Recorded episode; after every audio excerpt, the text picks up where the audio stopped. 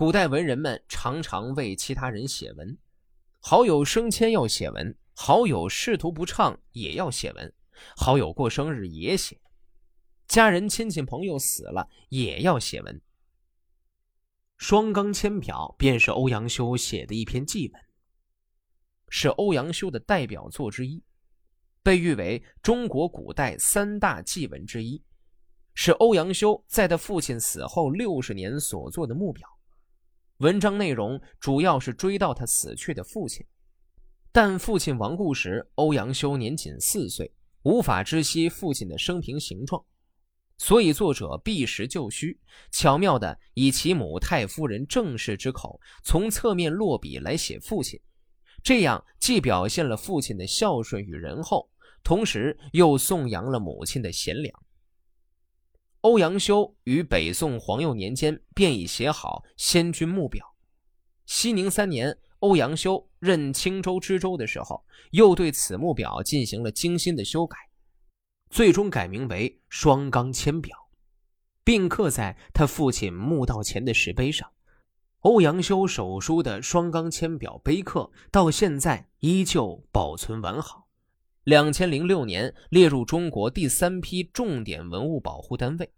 双钢千表碑亭坐落在江西省永丰县沙溪镇欧阳修故居西阳宫内，是富有民族特色的双层楼阁，布局均匀，结构精巧，古色古香。碑亭正中竖立着双钢千表碑石，碑石为山东青州的青石，通体为墨绿色。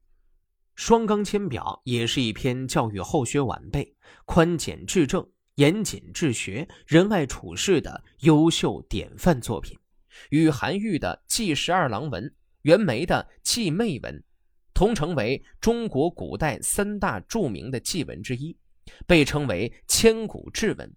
双钢千表及其碑刻在中国文学史、书法史上有着深远的影响。唉。想我先父崇国公选择吉日在双冈安葬的六十年后，他的儿子欧阳修才能在墓道上立碑撰表。这不是敢故意拖延，而是有所期待。我实在很不幸，生下来四岁就失去了父亲，先亲立世守节，家境贫困，就靠他一个人维持全家衣食生计。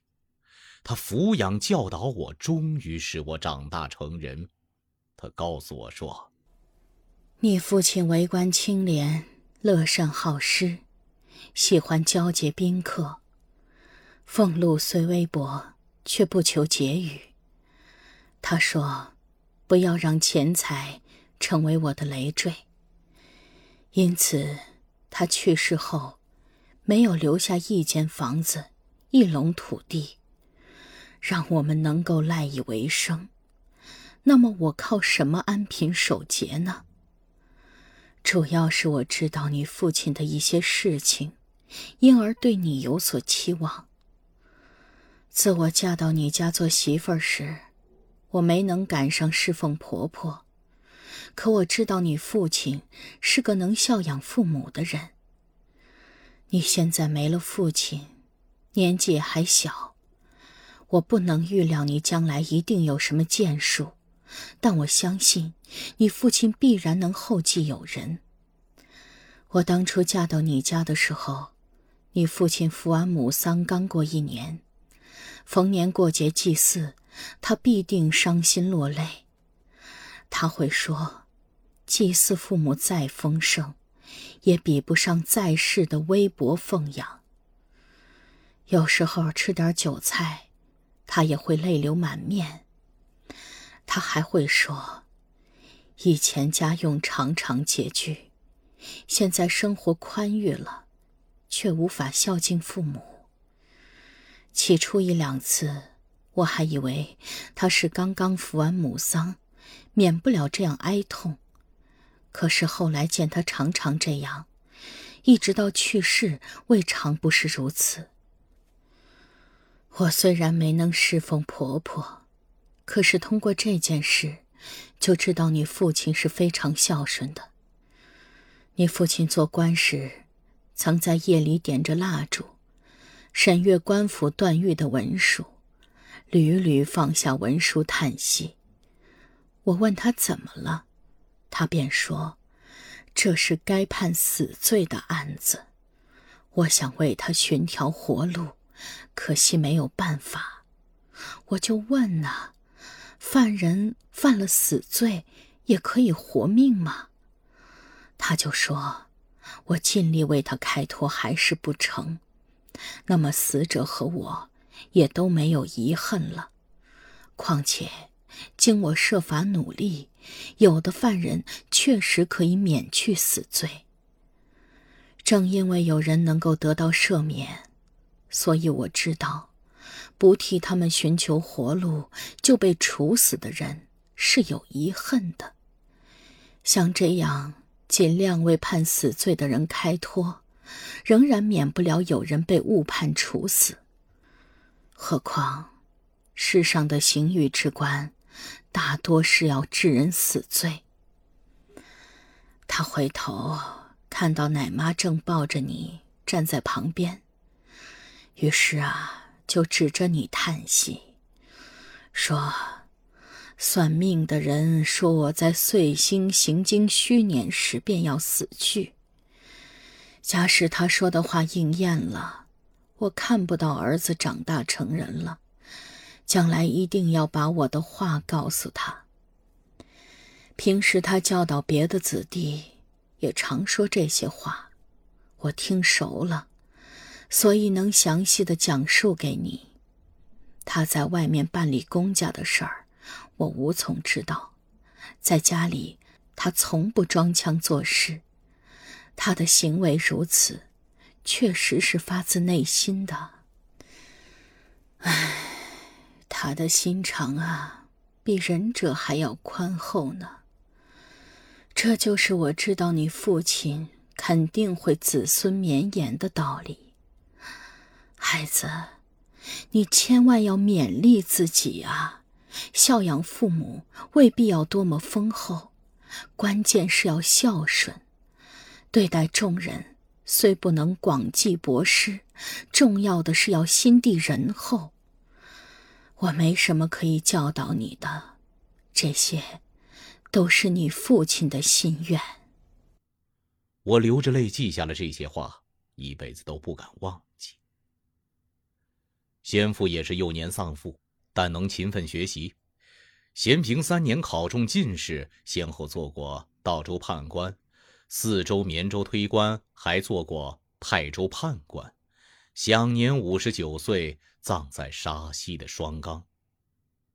先母姓郑。他父亲名德仪，世代都是江南的名门望族。先母为人恭敬节俭，仁爱宽厚，而又注重礼节。起初封为福昌县太君，后又晋封为乐安、安康、彭城三郡太君。从我家早年贫寒时起，先母就节俭持家，后来一直不让家用超过当初的标准。他说。我儿子不能苟且迎合世俗，只有节俭，才能应付以后的患难日子。后来我被贬官到了夷陵，先母仍谈笑自若说：“